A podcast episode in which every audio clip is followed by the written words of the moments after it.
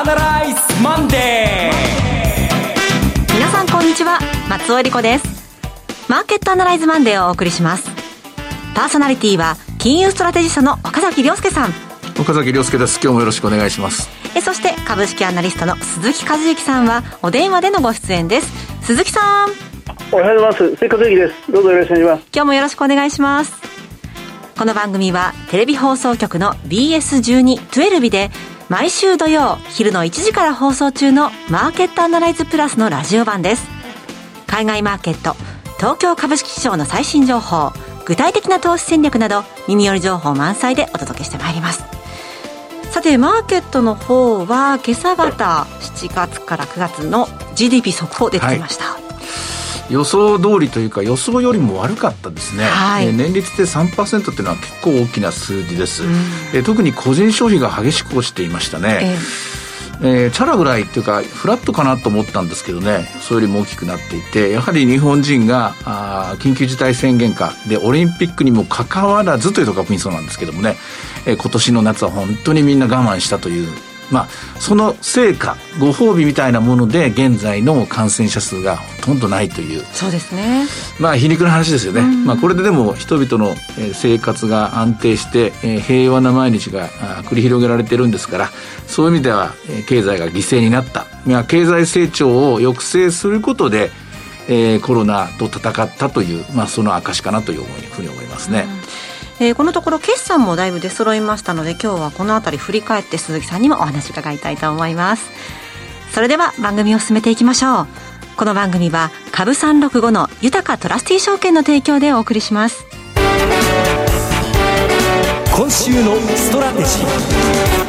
このコーナーでは今週の展望についてお話しいただきますあのー、これはまあ、わかりやすく結論から言うのがいいでしょう。はい、えー、今週もやはり3万円は無理だと難しいと言いますか、まだ早いと思いますね。あの、先週そういう話、そういうようなトーンでですね、3万円はまだ早いなっていうのをお話したと思うんですけども、まあ、今回いろいろ決算が出てますが、どれもこれもみんないいとか、まあ、悪いとか、まあ一応、コンセンサスに比べてっていうことやりますけども、やっぱり先行き見通しに関してはですね、えー、特にこう、霧が晴れたような展開にはなっていないと思うんですね。はい、でそれからまあ、今回の GDP の分、これ後になって響いてくると。可能性が高いと思います。ええ、後になって響いてくるというのは、この分を埋めるためにも経済対策を打たなきゃいけないんですけども、しかしその経済対策が結局不調に終わる。つまりお金を配ったとしても、現金で残ってしまう。クーポンを配ったとしても、クーポンは使うんだけど、クーポン分だけ貯金してしまう。そうですね。こういう事態っていうのは十分予想されるわけなんですね。はい、何か別のやり方で、えー、方策を考えないと、私はこの冬に向かって日本はエネルギー価格の上昇がもうはっきり見込まれていますので、まあ、あの、矢島さんなんかはね、あの、トリガー価格を動かして日本でのガソリン代を下げようという提案をしてくれて、あれは一つアイディアとして非常にありがたいものをもらったなと思うんですが、何かしら新しい手を打たないと、この冬もまたこれ消費は落ち込むと思います。で、消費が落ち込むだけでなく、日本もおそらくアメリカに比べて半年ないし1年遅れで、在庫不足が個人消費の部分にも現れて、最終的には賃金上昇まで跳ね返ってくる。まあ、それを今分析中なんですけどもね、そういうことを考えると、先を見れば、やはり不安感が残る展開の11月15日だと思います。さらに、今日11月15日、一番大事なことは、はい、今週最大のニュースになるのは、今晩のニューヨーク連銀のオペレーションからテーパリングが始まります。今日からいよいよ始まります。はい、で、おそらく、まあ、あの、今日一発目、多分5年債か2年債の、あの、オークションだと思うんですけどね、一応その数字を確認して、明日この時間にと言っても、私は明日の時間ではないんですけれども、あの、何らかの形で皆さんにお伝えしていきますので、えー、どういう形で実行していくのかを見ていきたいんですが、まあ、これ、えー、テレビの方では土曜日放送で言ったんですけども、もはや今のテーパリングの計画では、おそらくダメだと思います。えー、アメリカ国民がもうはっきりとインフレを認識して、前年比で6%のインフレになっている。それから、えー、ミシガンのですね、えー、州立大学のですね、コンセンサス、コンシューマーのサーベイとか見ると、この10年で一番景況感悪くなっている。これすべてインフレのせいであって、で、インフレも今ダブルできていて、物の値段が高くなっていることプラス、物がない状態で、はいせっかくコロナから脱出できたというのに、あの、本当に悲惨なというか、寂しい、えー、寂しいっていうのか貧しいっていうのがいい言葉が見つ,、ま、見つかりませんけども、豊かさが実感できないようなクリスマスをアメリカ国民が初めて迎えようとしているわけです。でその中で、えー、実は金曜日にあの、ジョルトという求人データが出たんですけども、はい、えー、これがまたまあ、あの、相変わらず6%ないしは民間で見ると7%台の高い求人なんですけども、だんだん傾向が分かってきたんですけれども、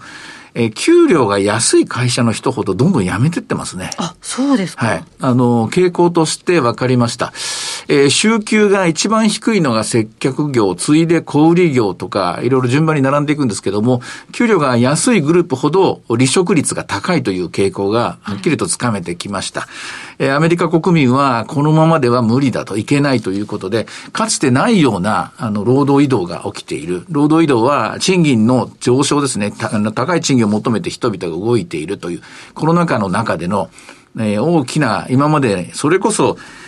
アメリカの FRB も予想しなかったようなことが起きていると思います。で、バイデン大統領はとにかく物価を抑制のために最優先課題とすると言って、そして、えー、FRB にこの言葉を突きつけたわけなんですけども、FRB がやれることは政策金の引き上げはまだまだ早すぎますから、今やれることはテーパリングを粛々と行っていくという返事なんでしょうけども、その粛々とという返事が、おそらく今の6%台のインフレ率、それから賃金上昇率等々を勘案すると、計画通り8ヶ月では無理ですね。6ヶ月ぐらいに短縮する。あるいはひょっとすると4ヶ月。かなり早い時期にやめないと、これなんとかしないとですね、えー、無策のまま祈るだけのえー、耐えろ耐えろって言うんですけども、耐えろというのは、えー、FRB が耐えるっていうんじゃなくて、結局国民が耐えてるわけですから、えー、こんなことやってると、来年の中間選挙は惨敗しますの見え、こういうことが見えてますから、なんか手を打たざるを得ないんでしょうね。こういう局面です。まあ、とうとう考えると、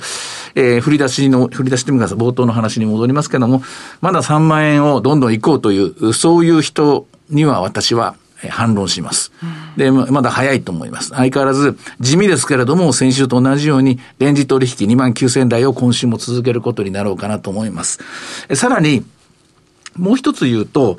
えー、あのー、今回の、えー、っと、GDP を見て、で、なおかつ、それから、あの、交易条件の悪化ですね。要するに、一次産品価格が上昇して、おまけに円安な、ということをなっていることを見ると、日銀もやっぱ動かないかんですね、そろそろ。ああ、そうですか。日銀はな、どう動くかというと、うん、えー、ど、イールド株コントロールやめないかんですね。どうやめるかというと、今、円安になっちゃ困るんですよ、アメリカの、あの、日本の国民が。はい。これで、例えば120円の方向に行けば、どんどん輸入物価上がってしまいますから、そうすると国民に苦難を強いることになりますから、これはちょっとそろそろ考えなきゃいけない。まあ、115円まではよしとしましょうと。115円ぐらいまでのところで止めるような金融政策でね、ですね。金融政策、これもう方向をやっぱり転換しなきゃいけないところに、ね、為替の安定のためにイールド株コントロール政策を、今までは円高にならないようにというようなですね、あの、イールド株コントロールだった、金融政策だったんですけども、ここから先はこれ以上円安にならないように、つまり輸入物価が上がらないようにするためのそういう金融政策を取らなきゃいけないと思いますね。えー、大きく変わる。まあ、こんなこと言ってるのは多分私一人だと思いますけれども。まあでも、えー、こういう声がだんだんだんだん、まあ届くようになると、アメリカもそうでしたけどもね、だんだんだんだん数字が見えてくると動き出すと思いますので、私はそういう意味では、うん、日本の、えー、例えばまあ、銀行株はこれプラスの方向に働くと思うんですね。イールド株コントロールが、えー、フリーになれば、なくなれば、それから保険株も上がると思いますね。えー、ただ、えー、っと、円、円安で、えー、恩恵を受けるグループは115円までと見ておいた方がいいんじゃないかなっていう、まあこれ先の話ですけどね、12月、1月はそんな感じかなというふうに見ています。ちょっと今日は取り留めのもなくお話をしましたけども、まずは、えー、テーパリングが始まる週だと。で、えー、2万9000円台のレンジとしが続くだろうなという結論。えー、これが私の今日のポイントです。うん、そのテーパリングについてなんですけれども、まあ今夜以降始まっていくと、はい、今週あたりで今後のテーパリングどうなっていくのかなっていうのはシグナルっていうのは見えるんでしょうか？長期金利が、えー、私はおそらく人々が予想しているよりも5年と7年の金利が上がり続けると、上がり出すと思うんですね。はい、5年、7年。5年、7年。まあ、特に7年の金利を見てもらえばいいと思うんですけども、なぜ7年なのか、10年よりも7年に注目するのは、えー、市場、債券市場っていうのは、あの、残存年数というのがあるんですね。10年とか5年とか7年とか20年とか30年。それを全部発行されているものの平均値を取ると大体7年ぐらいなんですよ。はい。だから、7年の金利が上がっていくときというのは、全体の需給が悪化ししているというふうに見えるわけです。で需給の悪化を織り込もうとしたら7年が上がるわけなんで、今、需給の悪化を少しずつ織り込もうとしているのが、先週の CPI 以降の動きなんですね。で、その CPI 以降何を織り込んでるかというと、私が触れたテーパリングは短期化されるだろうと。結構早い時期に、えー、これも、量的緩和が完全に終わるだろうというのを織り込むならば、そっちの方に行くと思いますし。で、えー、それがまたこう、波及する形で、うん、他の、えー、トップバッターがオーストラリアとカナダの中央銀行だと思いますけどね、こちらの方の動向ですね。特にカナダが重要でしょうね。G7 の国々の金融政策が動くかどうか、ここに注目が集まるところだと思います。はい。では話を決算の方に戻してみます。鈴木さん、決算終わりましたけれども、はい、このところご覧になっていかがでしょうか？あのえ数字の上では非常に好調だというような見方になるんですね。あの週末に日本経済新聞がここまで発表された大半の企業はもう先週末で出ましたので、そのあたりをまとめてみたら、あの3月決算企業の68%が、えーまあ、増益を、まあ、今通期で増益をキープするということを、まあ、今回の決算で確認したというようなあの集計結果になってますね。うん、えー、っとこの68%増益の企業が企業数が増益だというのは、えー、2014年3月以来ということですから、あの時は71%ぐらいの企業数がまあ、増益をキープしたということですので、ですからアベノミクスの一番最初の頃に、まあ、匹敵するような回復度合いということに今なっているみたいですね。で、引き続き、まあ、製造業があの大きく伸びて、えー、非製造業の方が少し弱いということなんですが、ただ、あの第一四半期、3か月前と比べて、あのこの第二四半期はそのダメだと見られていた非製造業の部分が、それでもかなり良くなってきているということがはっきり出てますね。だから非製造業だっていろいろありますので、今回本当にダメージを受けてしまったその外食とか小売とか、あのアパレルあたりはやっぱりまだ厳しいところ残ってますけど、あのそうではない非製造業、まあ、特にあのソフトウェアとか、あのサービス業、一般的にサービス業と言われてしまうんですが、その中小企業をサポートするような、コンサルティングファームとか、会計事務所をサポートするシステム会社とか、そういうところはもう絶好調に今なってますので、それも含めて、トータルすると非製造業ちょっと弱めという形ですが、まあ、かなりの企業が戻してきているということになりますね。となりますと、まあ、GDP の速報値、今回ちょっと悪かったですけれども、うん、今後に関してはどうでしょうか、崎さん。いや、あの、GDP に関して言うとですね、まあ、あの、その後、リオープンが始まってますから、はい、一応この10、12の方は、えー、若干のプラスになっていくと思いますし、うん、で、これからまあ、コロナの再拡大とかない限りは、緩やかな上昇になっていくと思います。ただ、その一方で緩やかな上昇になる、なる一方で、日本経済を蝕んでいくのがインフレです。はい。えー、これは織り込めてないところですから、まあ、ま企業業績もここを織り込めてないので株価が動けないと言っていいと思います。また、えー、会社経営者の方もそこについてはおそらく口をつぐんでると言いますか。のそういう意味では、やはり日本のインフレを責任を預かる日銀が、いつまでもいつまでもマンネリ化している今の金融政策のままでいいのかという議論をそろそろ始めてもらいたいなと、私は率直にそう思いますね。あの動かない日銀をずっと見てきている身としては、うん、本当に動くときは来るのだろうかって思ってしまうんですけれども、うん、私は来ると思います。というか、まあ、まだ分析の途中なので、えー、まあ、その分析が終わったら、皆さんに、えー、最初から最後まであの包み隠さずお話したいと思うんですけども、はい、日本があの今、何かしらこの10年というので考えたときに、えー、デフレ感がまた強くなっているのは、なんか別の理由のような気がするんですよ。う。ん、別の我々が見逃していた理由、はい、うん、やっぱり労働市場なんですけどね、はい、で、それの手がかりとなるものは見つかって、で、裏を返すと、その、荷物になってると言いますかね、デフレ圧力がかかっているものがあまりにもでかかったので、日銀があれかけですね、異次元の金融緩和をやってもびくともしなかったということになるんじゃないかなっていうふうに思うんですけれども、だけど、あの、月日は経つもので、10年経つと世界は変わるんですよ。あの、ヒントを言うと10年経ちはみんな50の人は60になる、60の人は70になるというので、アメリカでもそうですけども、今回のコロナの結果、労働市場から出てった人も日本には大勢いるんですね。で、アメリカで今人手不足ということがクローズアップされてますが、日本でもおそらくこれは起きるだろうなと見ています。ですから、その非製造業が、まあ、決算がいい割にはしゃげないっていうのは、本当はね、人手不足始まってると思いますね。日本でも。人が必要な会社っていうのは、なかなかに苦しんでんじゃないですか、人材不足で。そうですか。うん、逆に言うと人材を斡旋するような会社は、大きなチャンスが来てると思いますね。さらに細かい分析が出ましたら、また聞かせてください。はい、さて、では今日の指標を見てみましょうか。えー、今日の株三六五動きいかがでしょう？はい、えー、株三六五の方も、朝方こそですね、798円からスタートして、えー、851円まで上がったんですが、708円まで下がりました。えー、現在は29,755円ですね。やはり、小動きといいますか、身動きが取れない状況です。まあ、ひとまず今晩のテーパリング、そしてそのテーパリングのスタートですね。これを受けてのアメリカの株式市場が、えー、どういう反応するのか、えー、明日の朝から、えー、本当のスタートになるんじゃないかなと思いますね。はい。えー、為替ドル円は113円後半でのもみ合いといったところですね。はい、これまだ115円までは余裕があります。115円まではいいと思いますけれども、はい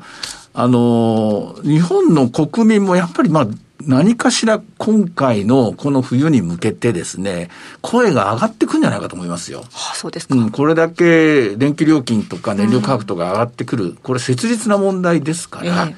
だって10万円の給付があったとしても、えー、そのうちの、えっ、ー、と、3%ですから、えっ、と、年間で、年間で、えっ、と、10万円ぐらい、月1万か2万ぐらいで1000円、2000円、つまり10万円あっても手取りで考えたら、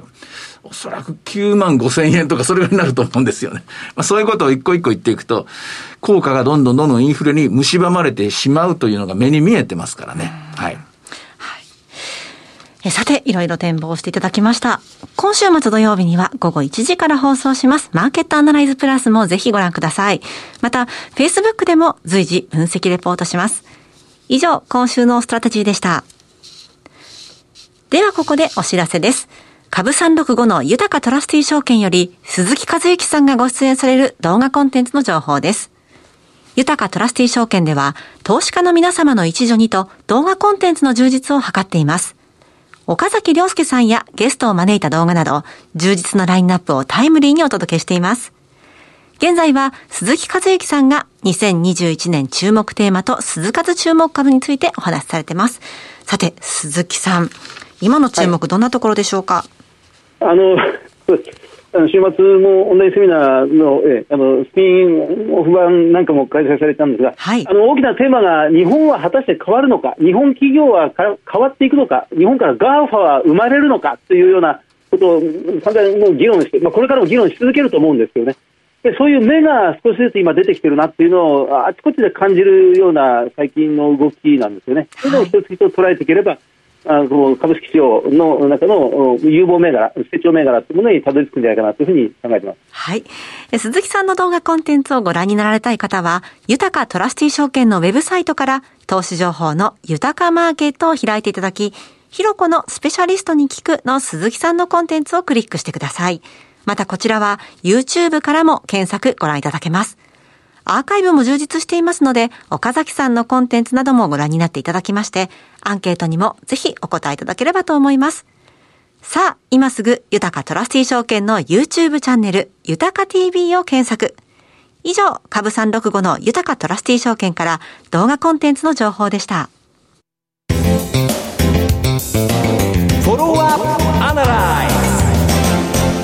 では、鈴木さんの注目企業のお時間です。お願いします。はい。えっと、今日ご紹介したいのは TDK です。銘柄コード6762の TDK ですね。もう改めて言うまでもなく、この電子部品業界の大手企業です。まあ、世界の TDK と言ってもいいでしょうね。えー、っと、時価総額が1兆7000億円ぐらいです。かなり大きな企業ですね。で、まあ、売上が1兆7000億ですから、ちょうど時価総額と売上が見合った水準にあると。えーまあ、総資産が2兆5000億円、えー、ですから、それと比べるとかなりまだ出遅れているなという感じがします。PBR が1.7倍、えー、PR が 16, 16倍、ROE が10.2%というところですね。あの2週間前にもうすでに、えー、これ中間決算を発表しておりまして、えー、営業利益が3割近く、まあ、今回伸びまして、まあ、通期も増額修正しました。通期営業利益、従来1500億円だったものを1570億円に引き上げて、これで40%増益というところです。あの TDK は非常にさまざまな電子部品を作っていますが、まあ、一番有名なのはコンデンサーです。はい、村田製作所や太陽誘電と並ぶ、まあ、コンデンサーの世界的な大手ということになりますが、もう一つ、この永久弱、ネオジム磁石と言われる、この、まあ、ハイブリッドカーとか、まあ、電気自動車の中のモーター、モーターで使われる、まあ、地球上で一番強力な磁石というのを言われるものを、この TGK と CS 科学が、世界に向けて、供給していると、ネオジム磁石ですね、えー、あとはもうセンサー、それからトランス、キャパシタのありとあらゆる電子部品を作っていると。いうことになります。あのポイントとして、もういくつも挙げられるのですが、一つはあのそのクラウドコンピューティングを利用するその、まあ、企業、あるいは自治体、まあ、国家、う、がもうどんどん増えているという状況でそのクラウドの向こう側には必ずデータセンターがある、このデータセンターをたくさん作るというのが、まあ、あの Google や Amazon やあのあの Facebook の戦略の一つ見えない戦略なんですよ、ね。はいそのデータセンターではやはり記憶媒体としてはハードディスクドライブが必要されている。あの SSD と言われる半導体のフラッシュメモリに記憶を残してもいいんですが、やはり、えー、安定性が高いのはハードディスクドライブで、そのハードディスクドライブの円盤はこれ、法やが非常に強いんですが、それに、えーまあ、データを書き込むあハードディスクのヘッド、まあ、小さい小さい、まあ、いわゆるレコードの針みたいなものがあるんですね、はいまあ、それはこの TDK の独壇場と言ってもいいと思います。このデータセンターがこれから先はまだずっと伸びてきてるんですけど、まだ相当伸びると。それからあのこの企業はあのセンサーがやっぱり非常に強くて、あのまあ、ドローンにしてもあの自動車の自動運転にしてもその位置を、まあ、空間の位置を把握する、えーまあ、その Google のその地図マップなんかもそうなんですがすべてその、まあ、TDK の持っているこのセンサー技術というものがこれから先はその高度情報社会の中では活用されていく。さらには CO2 を管理するためのこの,、まあ、この再生可能エネルギーが、まあ、これからますます利用されることになりますけどしかし非常に不安定であるその不安定な再生可能エネルギーを制御するにはそのエネルギーをトータルでコントロールしなきゃならないシステムが必要なんですが TDK の一つの売りがこのエネルギーコントロールシステムというものを持っているんですね、うん、あの再生可能エネルギーの技術はいろんな会社が持ってるんですけどトータルでコントロールする技術というのはそんなになくて、今 TDK とか富士電機とか、まあ、数限られた企業にそういうものがあると。あの非常に広範囲な分野を手掛けている会社ですが、それだけに、まあ、これからの世の中には、まあ、欠かせない、注目される企業ではないかなと思います。TDK です。なるほど。今日鈴木さんにご紹介していただいたのは TDK でした。さて、マーケットアナライズマンデー、そろそろお別れの時間なんですが、今度の土曜日、BS1212 で放送されます、マーケットアナライズプラスには、ラジオ日経の鎌田俊一さんがゲストに、はい、うん、最新の決算情報ですね。そうですね、はい、たっぷりお話伺いましょう。で、マーケットアナライズマンデー、ここまでのお話は、岡崎亮介と、追加税と、そして松尾恵理子でお送りいたしました。それでは今日はこの辺で失礼いたします。さよなら。さよなら。この番組は株365の豊かトラスティー証券の提供でお送りしました。